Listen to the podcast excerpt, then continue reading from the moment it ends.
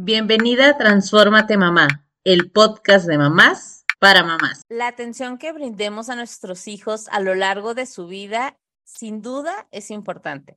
Ahora bien, con el, con el objetivo de potenciar y desarrollar al máximo sus habilidades físicas, intelectuales y psicosociales, mediante programas sistemáticos y secuencias que le ayuden a todas estas áreas en los primeros años de vida es lo que tenemos, lo que entendemos por estimulación temprana.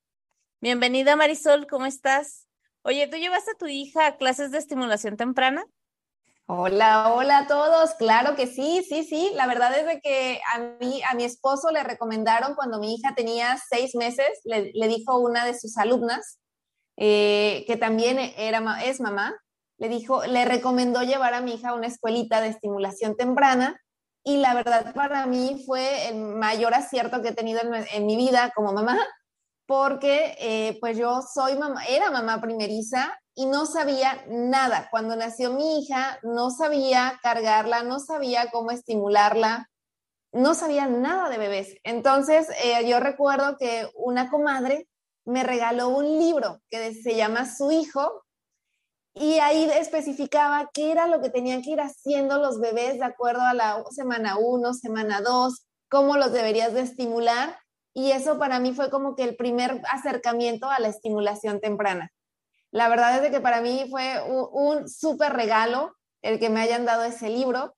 Y ya después, cuando fuimos a las clases de estimulación temprana, empezamos a los seis meses, es increíble la actividad, el número de actividades que, puedes hacer con una, con una bebé, bueno, en mi caso es, niña, increíble con música, con trapitos, con cosas que uno tiene en casa y de verdad que no, no yo no me podía imaginar todas esas actividades y sí me abre los ojos también para que sea más divertido, ¿no? En esta etapa en la que son bebés, y que cuando eres mamá y estás todo el día con tu bebé, de repente dices, ¿y qué le digo si no me contesta, no? Pero eh, eh, la verdad es de que ha sido mi mayor acierto. Creo que eh, fue una estimulación temprana para mi hija, pero yo creo que más para mí. Para mí, para poder interactuar de una mejor manera con ella. Y cuéntame tú, Blanca, ¿qué, ha sido qué fue contigo y tus dos pequeños? Ay, no, yo no, yo no sé si tengo tache guarache, como dicen en la escuelita. Eh, la verdad es que, bueno, nos guiábamos con lo que nos decía la pediatra de actividades que pudiéramos hacer. Y en nuestra intención sí estaba iniciar con estimulación temprana porque lo habíamos escuchado. Sin embargo, cuando, cuando salimos otra vez embarazados, así por ejemplo, del segundo bebé de Dani, fue así como de, no, qué, estimular, ni qué ir a lugares, ni qué nada, o sea, fue como toda una bomba y todos los cambios seguían en, por ejemplo, en mi cuerpo y demás. La verdad es que siento que, que ahí sí nos, nos falló. Y cuando nace Dani, que es el segundo bebé, a los pocos meses nos mudamos por primera vez, pero esto ya, o sea, mudarnos ya se estaba calentando como de dos o tres meses atrás y demás. Entonces, la verdad es que sí siento que es algo que me hubiera gustado hacer de, de esta manera, como lo veo con los demás, como, ah, sí, el trapito y juega con y la, la, la, tal vez más sistemático, sin embargo, siento que el estar yo con los niños todo el tiempo, pues claro que había estímulos, o sea, no era de que, ay, los voy a dejar viendo la tele o algo así, porque pues estaban bien bebecitos, entonces todo el día yo les estaba hablando, estábamos jugando, como tal vez no lo hice de la manera correcta, no lo sé, pero yo creo que hablan bastante bien y hacen muchas cosas, entonces espero que de algo funcionara todo ese, toda esa estimulación que traté de darles de otra manera. Pero bueno, creo que también como mamás primerizas a veces hay tantas cosas que desconocemos que tenemos de recursos que podemos aprovechar. Así que el día de hoy pues vamos a hablar de este tema de estimulación temprana y tenemos como invitada a una psicóloga infantil con especialidad en estimulación temprana, desarrollo y neurodesarrollo infantil. Es directora del Centro de Estimulación Temprana Azul Quedito y además de ser mamá de dos hijos, casi tres, así que seguramente tiene muchísima experiencia en todo esto. Bienvenida, Fátima Cavazos, ¿cómo estás?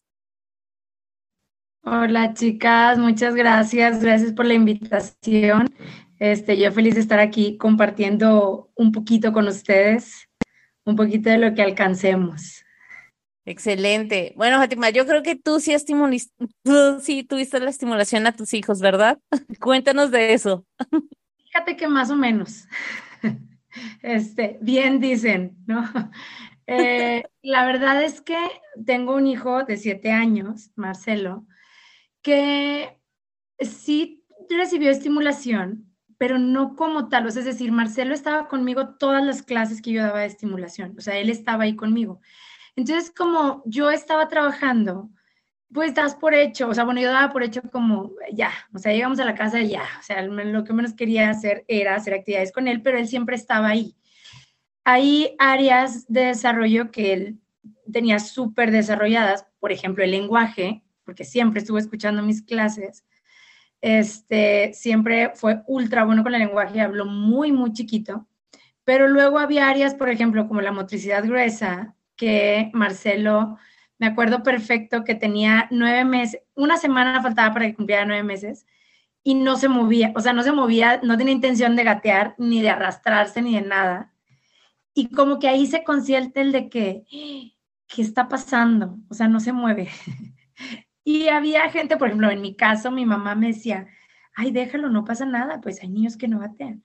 Pero yo decía, no, una, pues estoy consciente de la importancia de no brincarse estas áreas, ¿no? Y dos, pues me dedico a eso. Imagínense que qué fraude. O sea, ya tenía que buscar otra, otra cosa de qué vivir, ¿no? si mi hijo no iba a gatear. Entonces, bueno, ahí fue donde como que lo hice consciente y empecé a estimular esas áreas fue súper impresionante que me di cuenta el cambio drástico que tuvo Marcelo en una semana que yo empecé a estimular, y no una semana, o sea, no estaba todo el día dándole estimulación, obviamente, ¿verdad? Este, que empecé a hacer ejercicio así, y mm, que fue, ahí fue donde empecé a ser como más consciente, claro, y empecé a detectar por qué estos niños no gatean, por qué sí, y como, como ya en lo práctico.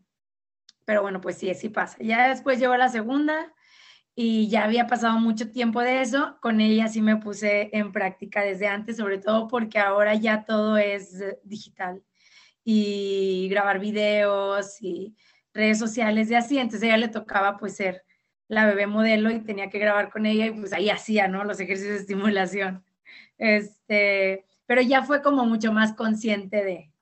Oye, Fátima, yo te quería preguntar, es, dijiste, bueno, ya la, yo ya tengo a mi niña de siete años, pero quienes estén con niñitos chiquitos, cuéntanos la importancia que tiene el gatear, porque hay muchas mamás, como así tu mamá te dijo de, oye, no importa si no gatea, o sea, lo importante es que camine.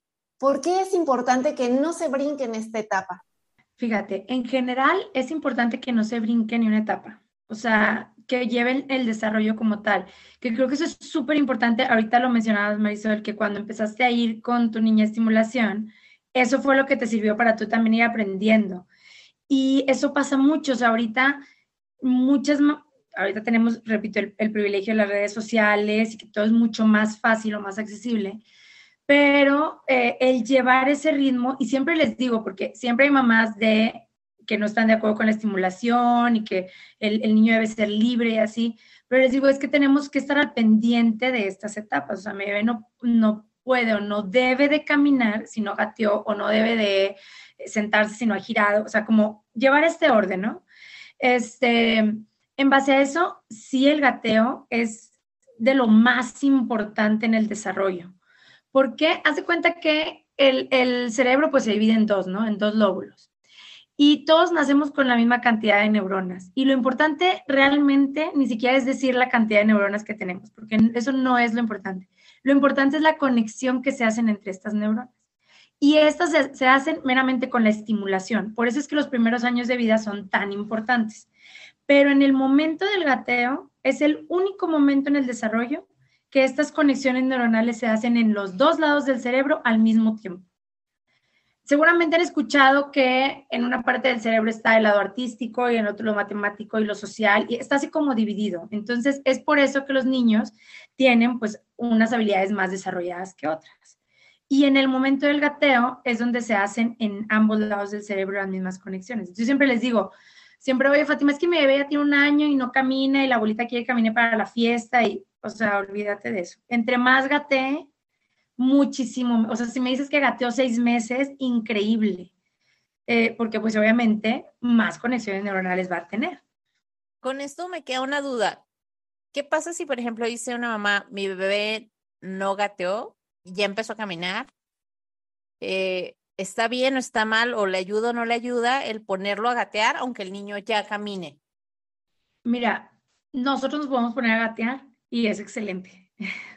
existen terapias, les juro, existen terapias, o sea, de ya niños 10 años, incluso de adultos, que trabajan con el gateo. ¿En qué nos podemos dar cuenta? Por ejemplo, yo siempre les digo, si tienes un marido que tiene dos pies izquierdos, tú pregúntale a tu suegra y seguramente el marido no gateó. O eh, hay actividades que tienen mm. más desarrolladas. ya te puse a pensar. este, por ejemplo, son mejor o son más hábiles para las matemáticas, quienes gatean mucho, o sea, son cosas que te puedes dar cuenta ya de grande. Y sí se puede trabajar. No es tan fácil cuando un bebé camina antes que gatear, porque luego solamente quiere caminar, porque ya es la habilidad que domina. Entonces nos tenemos que esperar un poquito, como que a que ya le pase esa euforia del caminar, y entonces introducir el gateo, no sé, siempre les digo, pónganse a jugar a que son perritos, a que, o sea, juegos así que mamá también tiene que involucrarse para que ellos quieran gatear. No es tan efectivo porque cuando un bebé es gateador, quiere gatear todo el tiempo.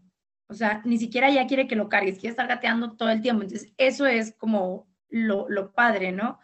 Pero de que funciona, funciona. O sea, ahorita vamos a terminar y ahorita todos gateando. Ya me vi. Oigan, me voy a regresar un poquito para quien diga, es que no me queda claro qué es la estimulación temprana. O sea, quien esté en ese nivel de decir, no sé bien de qué me estás hablando, o en qué consiste, o qué es, o esto cómo, cómo se come, pues. Mira, la estimulación temprana es una serie de técnicas, de actividades educativas y sobre todo de ejercicios especiales que se utilizan pues para potenciar las habilidades de los niños. Puede ser, digo, cada centro de simulación maneja edades diferentes, pero en sí, la edad básica para estimular a los bebés es del nacimiento a los tres años. Ahorita hablábamos de las conexiones neuronales y la mayor cantidad de conexiones neuronales que se hacen o que se forman son en estos años de vida. Obviamente se siguen formando, pero con mayor facilidad es en estos años. Y siguen existiendo, ahorita todavía se están haciendo estudios como para ver hasta qué edad se siguen formando estas conexiones, pero se ha comprobado que los primeros tres años de vida son como claves en el desarrollo de los niños, las habilidades de los niños. Ahora, existe la estimulación intencionada y la no intencionada. O sea, es decir, cuando mi bebé nace, pues a lo mejor yo le canto y le hablo y lo acaricio cuando lo voy a cambiar. Y, y ahí incluso eso es estimulación. Es no intencionada porque no es como que la estoy llevando a un centro de estimulación o estoy haciendo una actividad específica, pero ahí ya estamos haciendo esas conexiones neuronales. Y luego ya viene la intencionada, que ya es cuando hacemos actividades o vamos a algún centro de estimulación y demás. Oye, qué interesante esto que dices de, la estimulación intencionada y no intencionada. ¿eh? Me, gusta cómo, cómo suena, me gusta, eh, por ejemplo, recordar, recordar cuando yo le cambiaba el pañal a mi hija y digo, sí, ahorita me, me acabo de anotar así una palomita de estuvo bien, ¿no? Eh, me encanta. Eh, cuéntanos, ¿por qué debería de ser importante llevarlos a, a, las mamás a que conozcan esta estimulación intencionada? ¿Y cuándo es más importante? ¿Cuándo es el primer hijo? ¿Vale la pena llevar a un, al segundo hijo a una estimulación temprana? ¿O simplemente ya con el hermanito están más que estimulados? Fíjate, la estimulación temprana es súper importante, sobre todo el acudir, bueno, quienes tengan la posibilidad de acudir a un centro de estimulación, increíble porque tienes la asesoría directa. Ahorita tenemos la facilidad de que también existen las clases en línea y que en todos lados hay videos. O te metes a TikTok y existen videos de actividades y demás que puedes hacer desde tu casa. Que esto, pues bueno, es un súper aliviane.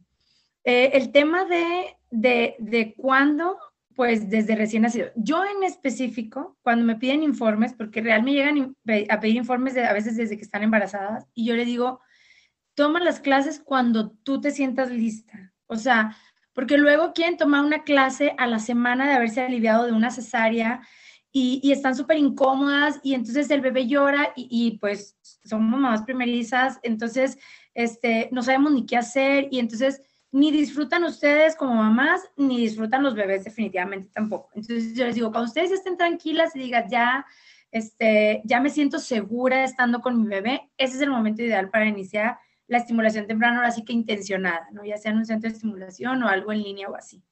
Y en cuanto a los hermanitos, fíjate que es muy común que estemos llenas de mamás primerizas. El segundo lo inscriban y vayan a dos o tres clases al mes y el tercero ya, ya ni, ni lo llevan, ¿no? La mayoría. Antes era muy así, ahora sí nos toca ver mamás hasta de cuartos que van a, estimulación. Y es súper importante, les voy a decir por qué, porque en las clases, aparte de trabajar con todas las habilidades de los niños, trabajamos muchísimo el tema del vínculo mamá-bebé, o sea, de fortalecer este vínculo, el apego, trabajar también el autoestima y la seguridad de los niños. Y muchas de las veces sí pasa, o sea, que digo, ay, es que mi bebé pues ya tiene un hermano mayor y quiere hacer todo igual al hermano, entonces pues a lo mejor sí gateó a tiempo y caminó súper bien, pero tiene otras áreas a desarrollar que, que, híjole, que no van de acuerdo a. Entonces, cuando vamos a un centro de estimulación, una, pues le estamos dando un tiempo de calidad a mi bebé, que aunque yo tenga otros tres hijos, pues se lo estoy dedicando, aunque sean 45 minutos o una hora, a cada uno de mis hijos. Y, dos, el estar al pendiente de que creo que definitivamente no es lo mismo que un especialista te diga, híjole, ¿sabes qué? Vamos a trabajar ahorita con a lo mejor el área social del bebé que no, pues no sé, no vamos acorde a la edad. O porque casi siempre las mamás en lo que nos fijamos es en eso, en lo motriz. Ya se sentó, ya gateó, ya caminó y entonces como que ya doy por hecho. Ahorita en pandemia, por ejemplo, también el tema del lenguaje. Muchas mamás me decían en redes sociales, es que pues tengo dos hijos y, hago las mismas actividades. No es cierto. O sea, a lo mejor el primero iba a muchas fiestas infantiles, a play dates, iba a casa de los abuelitos y al segundo ya no le tocó. Sí está en la casa con el hermanito, pero estamos conscientes que los mayores ya tienen iPad y ya tienen, o sea, no, no es exactamente lo mismo, o sea, las mismas actividades que hacemos.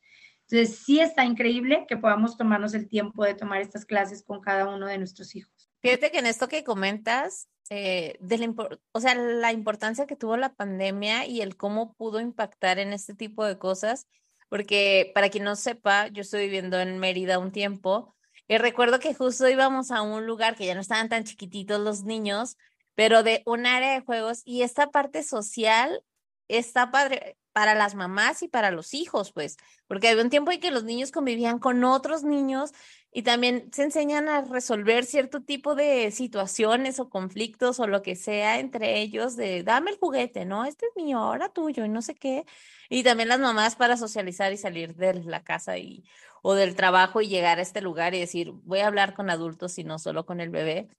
Pero es verdad, o sea, la pandemia creo que sí es una de las cosas que aunque en casa pudiéramos estimular la parte social, me parece que para muchos se quedó corto y algunos niños también regresaron hacia no sé cómo empezar a hablar con otros niños, ¿no? Independientemente de la edad. Y esto me lleva a la pregunta es, ¿qué habilidades se desarrollan en la estimulación temprana? Porque ahorita ya estás hablando de una parte social, hablaste de motricidad gruesa y qué más, cuéntanos. Mira, en cuanto a habilidades, pues la verdad es que miles este, porque luego a veces hacemos actividades, a mí me gusta, o sea, pero porque así soy yo, ya se han dado cuenta que yo platico y platico y platico, pero a mí me gusta explicar cada objetivo de cada una de las actividades, pero porque a mí me gusta como mamá entender, o sea, cuando yo les llevaba una clase y decía, ah, está bien padre esa actividad, pero, pero ¿y qué? O sea, nada más está manchando de pintura. Entonces, y realmente no soy la única, creo que en general eh, esto pasa, o sea, como que pues sí se divirtió un chorro, pero pues igual en la fiesta, no igual en la casa o así.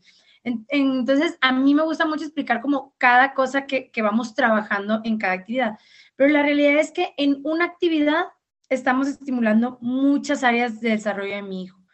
En sí, las áreas de la estimulación como que trabajamos en, las clases es el área cognitiva, el, el área del lenguaje, el área sensorial, el motriz, que es motriz grueso y motriz fino, y el área social.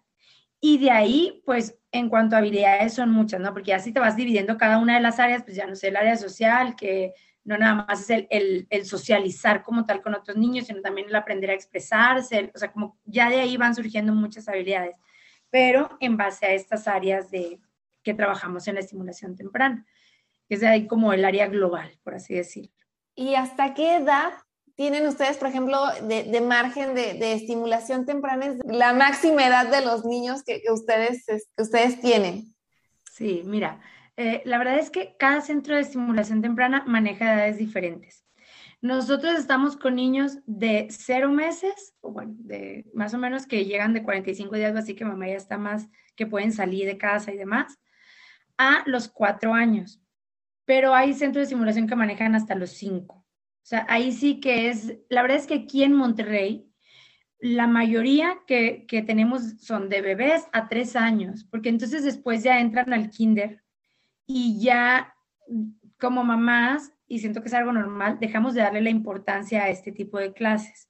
Yo siempre les digo, cuando los bebés entran al kinder, ustedes sigan asistiendo a la estimulación en donde estén asistiendo, porque eso le va a dar mucha seguridad a, bebé. O sea, no es como, ya me viniste a dejar al kinder y entonces ya tampoco, o sea, ya no estoy en la casa contigo y ya tampoco pasas tiempo conmigo y ya no vamos a nuestra clase juntos y entonces como que son muchos cambios, o sea, como que estos cambios que sean paulatinos. Pero pues es una realidad que cuando entran al kinder vamos como quitando este tipo de actividades. Entonces, aquí es muy común que sea como hasta los tres años, pero varía mucho. En general, hay lugares que tienen hasta los cinco años, que es la edad en la que se sigue manejando la estimulación. Vamos trabajando habilidades diferentes.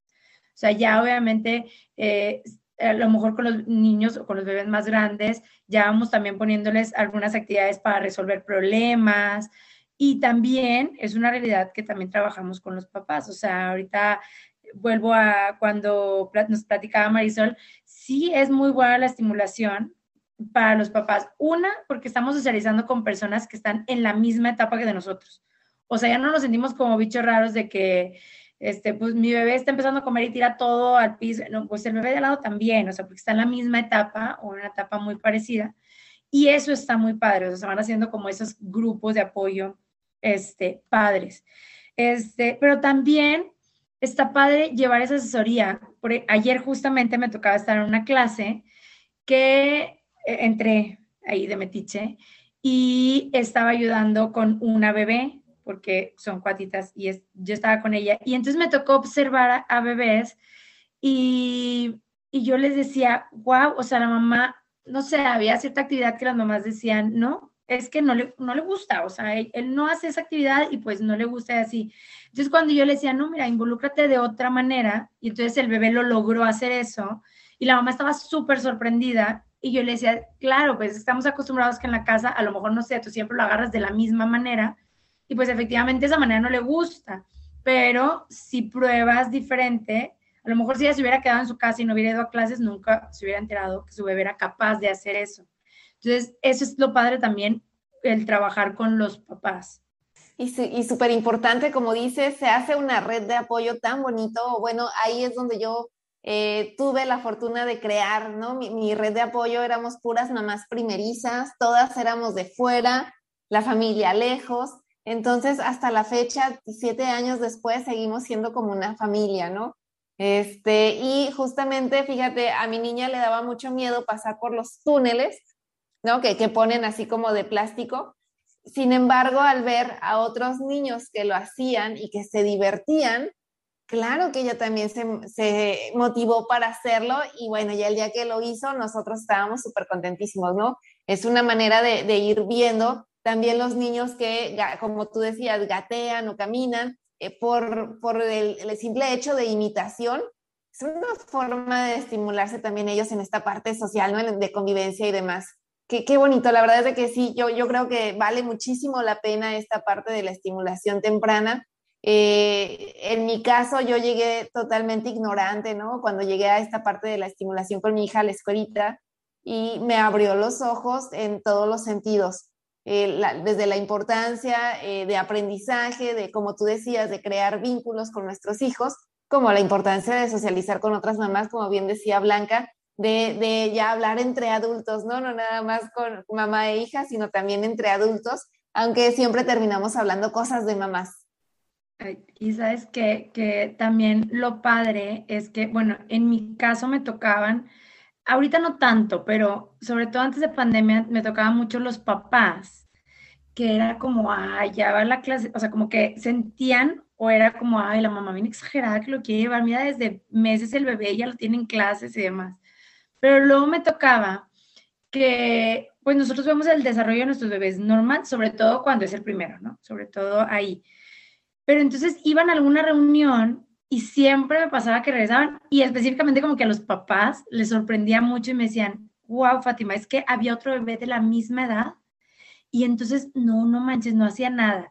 Y yo no, bueno, es que no es que no haga nada, ¿verdad? Es que evidentemente, pues tu bebé está estimulado, o sea, esas áreas, otros bebés no las tienen desarrolladas y, va a tardar en, en ese proceso. Entonces, qué padre que te des cuenta cuando ya tienes, digo, siempre decimos, no es, no es bueno la, comparación, pero ya cuando ves ese tipo de cosas en temas de desarrollo, pues sí te estás dando cuenta que estás haciendo las cosas bien y que está valiendo la pena lo que estás haciendo. Entonces, eso también siento que está muy padre. Y como mamás o papás, ¿cómo saber si estoy estimulando a mi hijo o no? eh, correctamente, porque también, o no sé, hay quienes dicen, es que lo puedes sobreestimular. O sea, sí sucede que tal vez te estás pasando ahora de estimulación, o es un mito, o no sé. Mira, normalmente el tema de estimular de manera correcta, pues está bien difícil porque era lo que les decía, o sea, tú le estás cantando en tu casa y lo estás estimulando, y, y, no quiere decir, bueno, sí, algunas cantamos medio mal, pero no quiere decir que estés dando una mala estimulación, ¿verdad? Eh, en el tema, por ejemplo, de los ejercicios, pues ahí sí puede ser que lo estemos haciendo mal, ¿no? A lo mejor es muy fácil que yo me meta a YouTube y le ponga ejercicios para que me vega té y me va a dar algún terapeuta algún ejercicio y yo no, ahí sí no sé, lo estoy haciendo bien o lo estoy haciendo mal o lo estoy forzando, o sea, ahí sí, pues está padre tener como esa asesoría de alguien. En el tema de, de bueno, te, decía, de, la estimulación diaria, pues lo único que puede pasar es que nos estemos quedando cortos a lo que mi bebé necesita. O sea, a lo mejor, no sé, yo le estaba cantando a mi bebé, pero mi bebé sí traía por ahí algún huequito a desarrollar en el lenguaje y a lo mejor hubiera necesitado que también, no sé, le leyera cuentos y usara flashcard y demás, y yo solo le canté. Es un ejemplo, ¿no? Es un decir. Este, y en el tema de sobreestimular, la verdad es que, mira, te voy a ser sincera, yo tengo pues ya más de 17 años en el área, o sea, trabajando en el área de estimulación y nunca jamás me ha tocado un bebé que esté sobreestimulado. No puedo decir que no existe porque yo, Fátima, no he hecho estudios sobre tal cosa, ¿no? Sin embargo, sí existen eh, cosas que tomamos en cuenta como para decirles, bueno, para que tú estés tranquila, un bebé sobreestimulado, pues un bebé que ya cuando tú estás jugando con él está muy aburrido, que bosteza, que, o sea, eso se toma como una sobreestimulación como tal. Pero la verdad es que un bebé cuando tú estás jugando con él es muy complicado que esté así ultra aburrido, que ya no quiera que le cantes y demás. Hay algunos especialistas que toman esa sobreestimulación, por ejemplo, sobre todo los que son especialistas en el tema del sueño. Entonces, siento que por eso ahorita hay mucha esa confusión, porque entonces en muchos de los cursos que dan ellos, no es que esté mal, sino que las palabras que ellos utilizan es, no se puede dormir en la noche porque está, en lugar de decir sobrecansados, muchos dicen está sobreestimulado. Entonces las mamás dicen, híjole, ya no, ya no voy a ir a la clase o ya no voy a estimular, a lo mejor ya no voy a cantar, pero no era meramente eso, era que pues estaba muy cansado por todas las actividades del día, porque no durmió las siestas a la hora que es y demás. Entonces, siento que por ahí hay mucho esa confusión. Vaya, y fíjate qué bueno que lo mencionas porque creo que sí lo hemos platicado, ¿no, Marisol? Cuando hablamos a veces del el sueño y que los niños están sobrecansados, que creo que es, como bien mencionas, la manera correcta de decirlo, y que no necesariamente tiene que ver con un tema solo de estimulación o sea, de la actividad de estimular físicamente o de diferentes áreas, sino que a veces, digo, ya a nosotros nos pasa ya y no tenemos tan bebecitos, eh, al menos ahorita Marisol y yo, pero que dices, es que todo el día anduvimos corriendo, justo el fin de semana, así nos pasó que no nos acostamos tarde, se los juro que, o sea, muy buena hora, pero no hubo un momento el fin de semana de decir, me voy a sentar, prender la tele o no hacer nada o jugar un juego de mesa aquí nada más tranquilos. Anduvimos como de aquí para allá, la, la, la. Y llegó el lunes y yo me senté así de, qué cansada, o sea, el fin de semana y demás. Entonces creo que tiene mucho que ver con esto, eh, que también les puede pasar a los niños. Si anduviste todo el día de aquí para acá con el, con el bebé, con el chiquito, eh, pues obviamente que va a llegar el punto en donde a la hora de dormir, pues no va a ser tan sencillo y no es que estés sobreestimulado en una clase, sino que está cansado de más, ¿sí? Cuando eh, tenemos malos hábitos para llevarlos a dormir, ¿no? Eh, que por ejemplo, mientras ya los, los queremos dormir, pero tenemos la, alguna pantalla prendida, algún, eh, no sé, peluchito que tenga luces o sonido, pues eso en lugar de, de llevarlos hacia el sueño, los está activando y es cuando dicen, ah, es que no sé qué le pasa, está sobreestimulado, ¿no? Yo así lo he escuchado y creo que es, eh, definitivamente, bueno, no sé tú, Fátima, pero yo considero que es un error como bien, en el término, más bien es una mala, una estimulación en un momento inadecuado, ¿no? Exacto, eso es lo correcto. Eh, sí, tanto como llegan sobrecansados y no necesariamente porque hicimos actividades de estimulación, ¿eh? Ahora sí que como decías, Blanca, porque tuviste mil actividades piñata, no sé qué, o te brincaste la siesta del, en el caso de quienes tienen bebés o así. Y entonces a lo mejor ni siquiera diste una estimulación como tal, pero pues está sobrecansado y va a batallar para dormirse.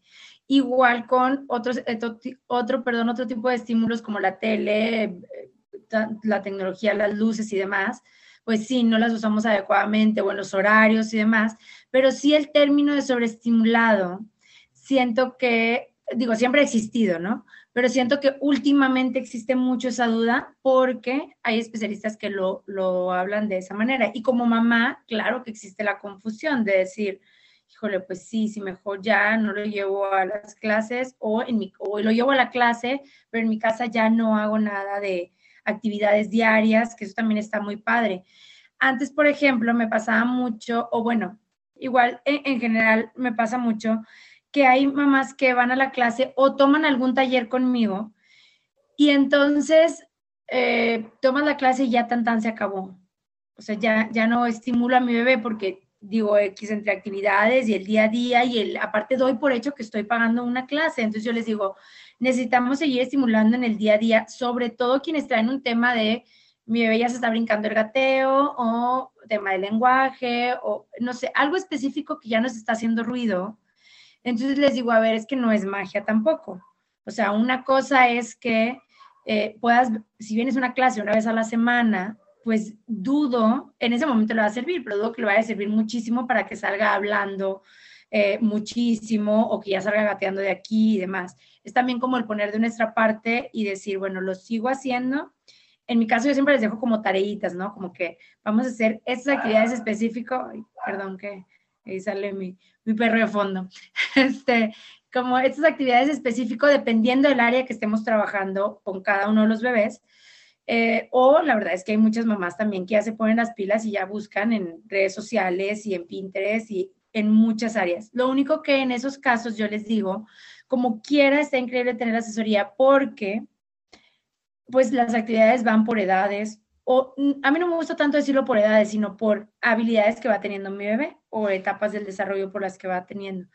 Muchas de las veces me escriben muchas mamás, es que yo le pongo el arroz y entonces quiero que agarre la pinza o así, pero entonces cuando yo le pregunto, ¿cuánto tiene tu bebé? Ocho meses. No, o sea, no va ni poder abrir y cerrar la pinza, o sea, no tiene la edad para eso, pero la mamá ya está muy frustrada porque no lo hace y el bebé de Pinterest sí lo hacía, por ejemplo, ¿no? Este, entonces, o el bebé de fulanita o así, entonces es como un, hay que trabajar previo a toda una serie de actividades para poder lograr eso. O a veces me hablan, oye Fátima, es que quiero que mi bebé gatee, pero ya tiene un año. Y entonces yo digo, bueno, sí lo podemos lograr, o sea, si nos ponemos las pilas lo podemos lograr, solamente que va a ser un proceso lento porque hay que empezar a trabajar desde que te aguante boca abajo, que empiece a arrastrarse, o sea, a diferencia de que si lo hacemos a la etapa que le tocaba, empezar a hacer el arrastre y el tummy time y demás, pues ya es como todo se va dando, ¿no? Como que todo muchísimo más fácil. Y otra pregunta, Fátima, ¿qué tan, qué tan importante o qué tan frecuente es que, por ejemplo, vayan a tus clases de, de estimulación temprana con los hermanitos y que sean los hermanitos los que se involucren para fortalecer este vínculo, no nada más con los papás, sino también con los hermanos? ¿Se puede, no se puede? ¿Qué opinas al respecto? Mira, yo sí lo recomiendo, todo depende de la edad del hermano. Eh, sí lo recomiendo, sobre todo hacer actividades o cuando llega el bebé, recomiendo que el hermano mayor ayude como a dar masajitos o algo como muy sutil, porque sí es súper importante que se vayan involucrando en las actividades. Sin embargo, en las clases siempre les digo, dependiendo de la edad, porque a lo mejor yo llevo a mi bebé de, no sé, de un año a la clase y llevo al hermano mayor de dos años, pero realmente el de dos es el que disfruta más la clase y y la mamá luego está muy estresada porque está al pendiente de que, ay, el otro está caminando y va a pasar por encima del otro bebé. Y entonces, entonces les digo, eh, yo siempre lo dejo a consideración de mamá y les digo, ustedes conocen a sus hijos. A mí, por ejemplo, que, que no, estoy, no estoy tomando ahorita clases de estimulación con mis hijos, a veces me toca que no viene quien los cuida y la tengo que llevar, por ejemplo, María Eugenia, que está más chiquita, y, y yo me estreso o sea, aunque no haga nada, yo me estreso porque, ah, no voy a ver la mamá que se, agachó y no sé, X, ¿no? Que agarró la sonaja del bebé o X. Entonces, siempre les digo, eso mismo pasa cuando van los hermanitos.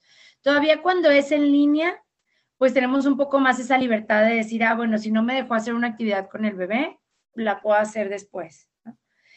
Eh, ese es uno de los temas, que, que si mamá está relajada, por ejemplo, yo a, a Marcelo, mi hijo de siete años, claro que lo llevaría a la clase del hermanito, y aún así poco me dejaría hacer a mí. O sea, como que siento que ellos también se, emocionan y quieren interactuar y, y, de repente ves a Marcelo de siete años ahí queriendo tronar las burbujas de así, porque pues, bueno, sigue siendo niño. Eso es una. Y dos, el tema también de que eh, fortalecer el vínculo con mamá cuando es nuestro segundo o tercer bebé a veces es más complicado. O sea, a veces nosotras tenemos que dividir nuestro tiempo. O sea, con el primero, pues todo nuestro tiempo libre es para ellos, ¿no?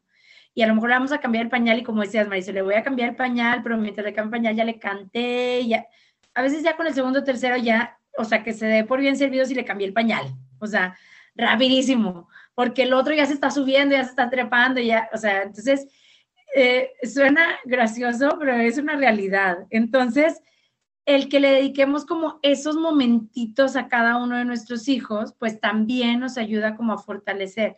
A lo mejor ahí lo que estaría padre es, yo voy y tomo la clase y sirve que se relajan con uno solo. Yo voy y tomo la clase y luego vengo y hago con mi otro hijo alguna de las actividades, o sea, involucrándolo con el bebé. Como, ah, mira, tú muévele la piernita o no sé, X actividad que sea. A lo mejor eso podría funcionar un poco mejor, creo yo. Me gusta mucho ese tip que das porque es cierto, eh, eso que decías de los segundos, terceros hijos y los hijos que cada quien desea tener. Pero eh, es verdad, a veces nos sentimos hasta mal por, ay, es que, es que ¿cómo le voy a dedicar tanto tiempo al bebé? Porque de todas maneras estoy con él aquí en la casa, pero no necesariamente es el tiempo de calidad como tal vez lo es el ir a una clase de estimulación con él y tener ese vínculo uno a uno con el, con el bebecito, ¿no? Y que al final tus hijos más grandes, pues ya, ya tuvieron esa etapa también y que ahora tal vez los vas a involucrar de otra manera. Me, me parece buenísimo cómo lo mencionas y, que al final no es que no busquemos que los hermanitos eh, tengan tiempo también de calidad y hagan este vínculo, pero qué importancia también tiene el que nosotros como mamás hagamos ese vínculo con cada uno de nuestros hijos. Y yo recuerdo, independientemente de la edad, esto sí, que leía que te des el tiempo al menos una vez al mes de salir con tu hijo a algún lugar para platicar. O sea, si tienes dos o tres hijos o los que tengas, como que un momento para cada uno por separado, porque a mí me pasa que tengo dos que están prácticamente a la misma edad y los dos siempre están ahí queriéndome contar sus cosas y que luego ya me ignoraste y que ya es que no me dejan hablar, o sea, no, fue una fiesta aquí. Entonces, justo por eso es importante como de repente, no sé, tu esposo se va con uno y tú te vas con el otro si es que tienen dos, o le dejan el otro a la abuelita o a ver a, a ver a quién, pero crear como esos espacios para poner, poder tener este vínculo uno a uno con cada uno de nuestros hijos. Entonces, me parece bastante interesante. Oye, sabes también que está bien padre, que siento que, que me pasa mucho, es que las, o sea, me pasa mucho ahora con el tema de las redes sociales. Yo subo muchos ejercicios en TikTok o en Instagram y así. Sobre todo en TikTok, este, creo que luego la gente se explaya más. Y muchas de las veces para bien, o sea, por ejemplo, tengo muchos ejercicios grabados que luego me dicen, ay, yo eso lo hacía con mi bebé o yo lo hago con mi bebé, pero ni por aquí me pasaba que fuera a ayudarle en algo de estimulación temprana, o sea, que fuera a hacer algo. Era lo que les decía ahorita, a mí me gusta explicar toda profundidad, pero bueno, obviamente los videos que duran 30 segundos, no, no tengo esa oportunidad de hacerlo. Este, pero sí, muchas veces no estamos conscientes de todo lo que estamos desarrollando o lo que podemos llegar a desarrollar eh, jugando con nuestros niños o haciendo actividades muy simples. Y por otro lado, está el tema que también, ah, ahorita que platicábamos de los segundos hijos o los terceros, que a veces se nos olvida que todos nuestros hijos son diferentes. Todos digo para quienes tenemos más de uno, ¿verdad? Este, porque todos son a muchos. Pero, eh, por ejemplo, ahora eh, subí un video de María Eugenia platicando y entonces entre que hubo muchos comentarios buenos y muchos comentarios malos, pero por ahí entre los comentarios, eh, yo solamente les comentaba, como cuando comentaban algo malo, yo solamente les comentaba, es que es meramente estimulación, o sea, es estar al pendiente de la etapa del desarrollo de tu bebé, porque había muchos comentarios de, cada niño tiene su momento y, no sé, mi hijo tiene cinco años y apenas dice tres palabras y está bien porque tiene su momento. Entonces yo decía, ¿qué onda con esos comentarios? O sea, ¿qué onda con los pensamientos de las mamás? Que sí es cierto, o sea, cada bebé tiene su, o sea, tenemos que respetar su desarrollo, pero eh, la realidad es que hay una etapa para, o sea, si tenemos que estar al pendiente. Yo no puedo decir, mi hijo tiene cinco años y no habla, pero es normal, en algún momento de su vida va a hablar. O sea, sí hay como es, ese margen. Pero entonces muchas mamás me decían, es que no tiene nada que ver la estimulación, porque yo estimulé a mis hijos igual y uno habló al, ponle tú, al año y medio y el otro habló a los tres años. Y entonces decía, ese es el error. O sea, porque los estimulaste igual, pero tus hijos no son los mismos. O sea, no es el mismo uno que el otro. Entonces, a lo mejor uno le funcionó perfecto que le cantabas, pero a lo mejor el otro necesitaba que le contaras un cuento. Digo actividades súper sencillas porque son más o menos actividades que hacemos en casa, ¿no? Este, pero entonces siento que como mamá es muy complicado, sobre todo en el tema de los bebés. O sea, esa comparación pues es inevitable hacerla y a veces yo siempre les digo, está bien, está bien hacerla por lo mismo del tema de las etapas del desarrollo, pero acuérdate que son diferentes. A lo mejor contigo te funcionó un ejercicio perfecto y con el otro no, porque obviamente traen otras habilidades, trae otra genética, o sea, es, es importante tener este tema y, y, pasa mucho, pues no lleve, a lo mejor a mi primero sí lo llevé a estimulación, pero al segundo no, pero yo doy por hecho que lo tiene que hacer porque en mi casa hago lo mismo y platico igual con el primero con el segundo, pero a lo mejor el segundo no necesitaba solo que le platicaras. Entonces, como que sí el tema de tomarnos el tiempo de con cada uno de nuestros hijos, pues sí es súper importante. Ahorita estás mencionando pequeñas acciones que podemos hacer en nuestra casa para estimular a nuestros hijos. Por ejemplo, hablas de la lectura y sé que, digo, no nos vas a dar aquí una clase, obviamente, y eso me queda claro. ¿Qué tipo de actividades por ejemplo, cuando estuvo con nosotros Tere, que era justamente terapeuta del lenguaje, ella nos decía, o sea, estás estimulando el lenguaje desde que le estás diciendo al niño cada parte de su cuerpo, desde que lo estás cambiando y le estás diciendo, mete tu bracito, tu brazo derecho, tu brazo izquierdo, ah, lávate los coditos y lávate los, la carita. Eh, de esa manera, o la cara, o como sea, o sea, lo estás estimulando para que él empiece a detectar las partes de su cuerpo y hablar y demás. Entonces, también supongo que dentro de la estimulación hay ejercicios que, como tú dices, ah, eso yo lo hacía y no sabía que estaba estimulando a mi bebé.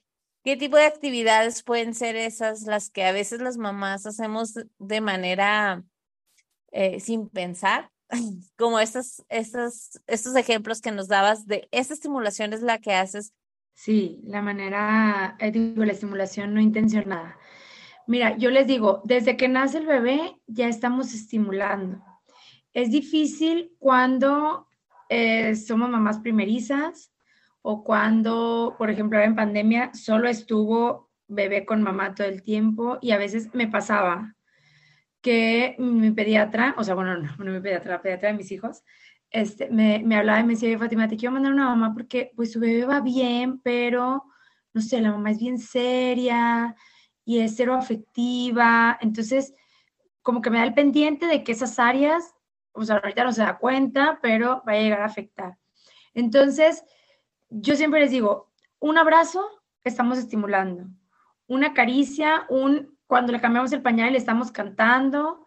Eh, por ejemplo, hay actividades sí, por ejemplo, el, leerles, el cantarles y así, pues va directamente al área del lenguaje y demás. Pero a lo mejor yo le estoy haciendo una canción, le estoy cantando una canción y en esa canción muevo las manos y el bebé de pronto va a empezar a imitarlo. O sea, ya no nada más estoy hablando del tema del lenguaje. O, por ejemplo, el arrullo. O sea, siempre es como lo arrullo para dormir, pero no nos damos cuenta que la, o ponemos música así, música clásica y decimos, lo estoy arrullando por todo el cuarto y no me doy cuenta que hay otras áreas que estoy estimulando. No sé, por ejemplo, existe el sistema propioceptivo y el sistema vestibular, que estos sistemas se encargan del equilibrio y la coordinación. Mucho, hay muchas áreas así que pues no conocemos porque no somos especialistas. Pero esto es, oye, ¿cómo lo estimulo? Pues cuando estoy moviendo a mi bebé, cuando lo estoy cargando, cuando lo estoy meciendo, eh, obviamente hay momentos claves que, bueno, si en el gateo se estimula al 100% el sistema vestibular sin que nosotros lo estemos haciendo, pero si mi bebé está en una etapa en la que todavía no debe gatear, pues a lo mejor yo lo estoy meciendo, estoy bailando con él y entonces estoy desarrollando o estoy estimulando estas áreas también. O a veces eh, estamos sentadas en el piso, eh, no sé, así como de chinito y lo sentamos en nuestra rodilla y empezamos como a rebotar y ahí también estoy trabajando la estimulación y igual no necesité ningún material, ¿no? O está empezando a batear y pasó por arriba de mi pierna, ejercicio de estimulación, ¿no? O sea, como son cosas que pasan en el día a día que no me doy cuenta. A lo mejor, pues pasó por arriba de mi pierna y solo lo hizo una vez y pues yo no sabía que esa actividad es, es increíble para el tema del gateo y entonces pues solo lo hizo una vez, ¿no? Entonces, a lo mejor si yo hubiera tenido una información previa, pues me hubiera puesto, de, cada que se iba arrastrando, me iba poniendo la pierna delante de él, ¿no? Para seguir estimulando. Pero son así como pequeñas actividades diarias. Eh, definitivamente lo que les decía ahorita, el conocer a nuestros bebés es clave. Por ejemplo, yo en las clases, digo, en las clases presenciales es muchísimo más fácil porque te involucras un poco más con los niños y las mamás yo no hago los ejercicios con los bebés en las clases, sino que yo estimulo a que las mamás lo hagan con los bebés. Pero en las clases en línea, pues me toca a veces que tanto como están aquí en Monterrey, como hay unas que están en Argentina y demás, y el día a día es diferente. Entonces, ahí sí, a mí, o sea, no, no todos los centros de estimulación sé que lo hacen, pero a mí me encanta tener como ese, aunque la clase es grupal, ese momento de a ver cómo vamos cada quien, ¿no? ya gateó, ya no, para yo poderles decir, ah, bueno, en casa, pues a lo mejor en casa no le vas a estar metiendo todo el tiempo a la vena para trabajar en la estimulación sensorial, pero, eh, no sé, en casa vamos a estar intentando sacarlo al césped, ¿no? Y al otro vamos a estimular a que se esté parando del sillón, o sea, cosas tan pequeñitas que a lo mejor no es que lo hagamos en clase, solo que se esté jalando del sillón para pararse, pero yo ya les hago consciente a la mamá de que, oye, esa es una, habilidad, digo, perdón, una actividad buena. Y en lugar de que le estés quitando todo el tiempo el sillón porque se va a caer y se va a caer, utilízalo para estimularlo. Pero, pues en el día a día, ¿no? O sea, sin necesidad de comprar un millón de material y comprar un millón de, descargar un millón de música o también, por ejemplo, el cantarles. Se los juro, eso en redes tengo millones de mensajes de, oye, ¿cuáles son las canciones que utilizas? No sé, les juro que a veces las invento. O sea, pues no me acuerdo y en una clase se me olvidó la mitad de una canción y pues le seguí inventando. Y les digo a las mamás, hagan eso. O sea, ¿cuántas mamás no hay que le cantaron la canción del pantalón? Y no, se te ocurrió ahí porque le estabas quitando el pantalón y le cantaste el pantalón. Y está bien, o sea, luego hay quienes ya tienen 15 años y se siguen acordando de la canción del pantalón. pero es, está padre, o sea, el hecho de que simplemente platícale, simplemente cántale o acarícialo, a lo mejor cuando, cuando les ponemos la crema después del baño, este, esa estimulación de te estoy tocando tu pierna o estar platicando simplemente y estar acariciándolo. Este, luego también tenemos el tema de los masajes, pero les digo, mientras no lo estés haciendo con una técnica, aún así, es, o sea, una técnica específica, aún así estás estimulando al, al bebé. Entonces, la verdad es que todo el día podríamos estar estimulando sin llegar a sobreestimular, como decíamos ahorita. Oye, y yo quiero hacer, a lo mejor es la misma pregunta, pero ahora al revés. Los tres errores, por así poner un número, ¿no? Que no, lo, que no debemos hacer para eh, a la hora que queremos estimular a nuestros hijos. ¿Cuáles son esas tres cosas que no se deben hacer? Hace ratito mencionaste una que yo creo que es así como que algo que tenemos que poner siempre en nuestra cabeza, y bueno, sobre todo las personas que tienen más de un hijo, que es no, que cada hijo es diferente y no los debemos estimular de la misma manera, ¿no? Yo creo que por ahí va una, pero cuéntanos un poquito más de, de lo que no debemos hacer para estimular a nuestros hijos. Fíjate que me agarraste en curva, ah, pero ya, ya, este, ya pensé. o sea, como que nunca lo había pensado así consciente de eso no se debe hacer, ¿no? Como que siempre lo piensas de que qué sí tengo que hacer. Pero sabes que algo súper importante es el no forzar a un bebé.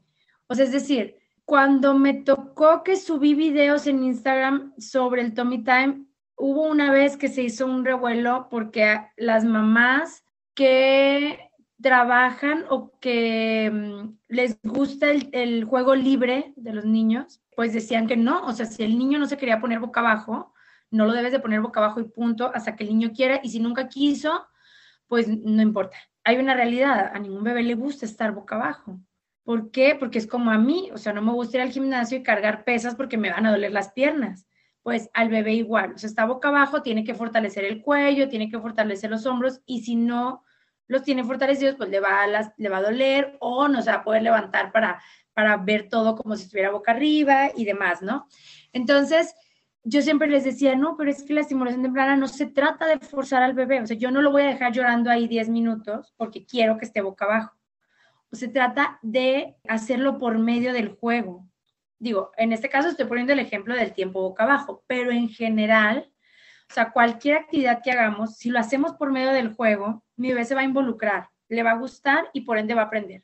En, en el caso de los chiquitos, pues bueno, por ende va a, trabajar con la habilidad que queramos, ¿no? Dependiendo del de la etapa de desarrollo en el que esté. Y con los más grandes, pues van a aprender y, y, por medio del juego es muchísimo más fácil y muchísimo mejor. Eh, entonces, el tema de, por ejemplo, ahorita regresando al tema de boca abajo, yo les decía, no, pero no lo estás forzando. Si tu bebé te dura 10 segundos boca abajo, déjalo 10 segundos, empieza a quejarse de la posición y cámbialo para que efectivamente no lo note como un castigo o no lo sienta como algo malo, pero no lo quieras poner boca abajo solo en medio de la sala. O sea, es decir, ponle a lo mejor una sonaja al frente y tú háblale, o ponle un espejo y juega como escondidas, como este juego del picabú con él, o, y ponle una máscara encima y luego se la quitas. Entonces, a lo mejor ya te, o sea, te empieza a aguantar de manera inconsciente, pero aún así está fortaleciendo el cuello, está fortaleciendo eh, los hombros, la columna, hasta que llega un momento, siempre les pongo el ejemplo del gimnasio porque les digo, tú vas al gimnasio porque quieres fortalecer las piernas y las quieres tener pues torneadas, no las quieres tener bonitas. Pero vas la primera vez y aguantas hacer 20 sentadillas y si bien te va, ¿no? Y al siguiente no puedes caminar.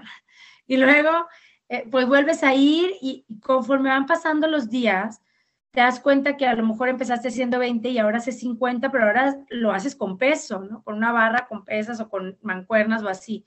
Lo mismo, y no te diste cuenta de este proceso porque fue paulatino. Lo mismo pasa con los bebés. O sea, a lo mejor te aguantaban 12 segundos pero tú lo vas haciendo por medio del juego y cada vez sin darse cuenta, de repente, oye, ya me aguanta cinco minutos perfecto y a lo mejor ya no tengo que estar ahí con él, ya disfruta la posición. Entonces pasa exactamente así. Pero el tema de forzar, o sea, quienes me dicen, es que yo sí lo dejaba ahí, lo dejaba llorando, o me tocó una vez también de, fui con un terapeuta que les garantizaba el gateo, eso fue antes de la pandemia.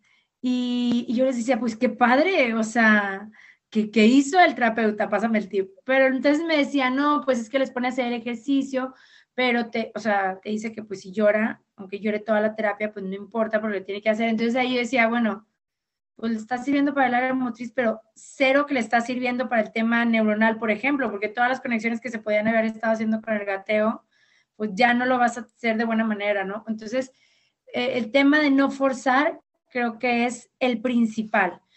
Y eh, el tema de, de, creo también, de tomarnos el tiempo es sumamente importante. O sea, a lo mejor yo quiero estimular, pero ando corriendo y entonces lo quiero estimular entre el córrele, entre que estás comiendo y te canto, pero rápido, pero entonces ese tema de no disfrutar, yo siempre les digo, mejor nada, mejor nada más mientras está comiendo, platícale y como, no sé, a mí me, me tocó, por ejemplo, en otra área, en el tema de la lactancia con, con mi grande, que había un momento que yo decía, híjole, no, o sea, ya no lo estoy disfrutando, ya lo estoy sufriendo, no por dolor ni nada, sino porque la vida no me da y entonces ya esto no está funcionando. O sea, esta leche materna no le está funcionando definitivamente para algo bueno. En el tema de estimular es lo mismo. O sea, si yo digo, me tiene más estresado el día de la clase porque no alcanzo los tiempos, no sé qué, tómala en línea. O sea, no vayas. Yo sé que el tema social te importa y quieres compartir con otras mamás y sí que padre, pero si vas estresada porque este, en, la casa teje trabajadores, ese día no vayas, o sea, mejor, mejor así déjalo. Entonces, siento que esos son como los tres puntos que podríamos tomar así como claves. Ay, este tiempo se me ha ido volando, pero no quiero dejar pasar el cómo ayudan en Azul Quedito a las mamás en este tema de la estimulación temprana. ¿Qué servicios ofrecen? Digo, ya nos has venido platicando a lo largo de, del episodio, pero ahora sí de manera puntual, eh, para las mamás que tal vez no están en Monterrey y los pueden tomar en línea o no? ¿Cómo funciona?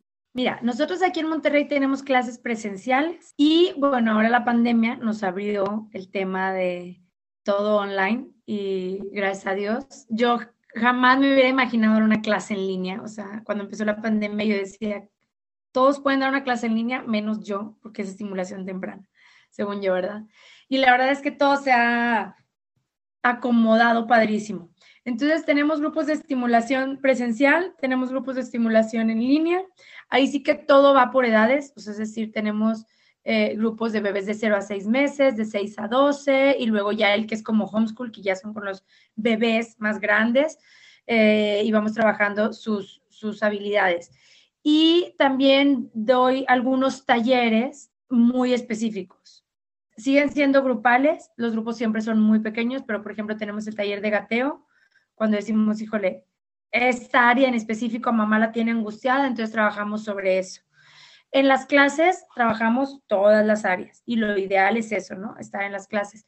Pero cuando ya traemos un tema de arrastrando, eh, tenemos el taller de primeros pasos, las clases de estimulación y las clases de homeschool. Definitivamente todos los bebés nacen con un gran potencial y nosotros nosotros como padres somos los responsables de ayudarles a desarrollar de una forma adecuada, positiva y divertida, que ya nos hace saber, no solo para el bebé, sino también para nosotros como papás, todo ese potencial. Queremos agradecerte, Fati, por acompañarnos en, y compartir tanta información de estimulación temprana. Yo creo que seguramente hay mucho más, pero definitivamente es importante ir a las clases para los que tienen bebés, informarse también, cuestionen, acérquense con Fati en sus redes sociales a seguirla. Están como arroba azulquedito FC en Instagram y en Facebook y en TikTok la encuentras como azulquedito 1. De todas maneras, aquí en la descripción del episodio se van a quedar las redes sociales para que puedan con un clic ir directamente para allá. De verdad, Fati, muchísimas gracias por todo lo que nos compartiste. Muchísimas gracias, yo feliz, feliz de estar aquí con ustedes, feliz de compartir un poquito de, de la información tan importante, para, sobre todo para los papás. Muchísimas gracias por la invitación y bueno, espero estar por aquí de nuevo pronto. Así sea. Gracias a ti que llegaste hasta este punto del episodio. Si te gustó, te pedimos que lo califiques con cinco estrellas y lo compartas con otras mamás. Te invitamos a seguirnos en Instagram en arroba transformate mamá y a escucharnos la próxima semana en otro episodio del podcast de Mamás para Mamás. Transfórmate mamá. Gracias por escuchar este episodio. Si te gustó, te pido que lo califiques con cinco estrellas y lo compartas con otras mamás. Te invito a seguirme en Instagram en arroba mamá y escucharme la próxima semana en otro episodio del podcast de mamás para mamás. Transfórmate mamá.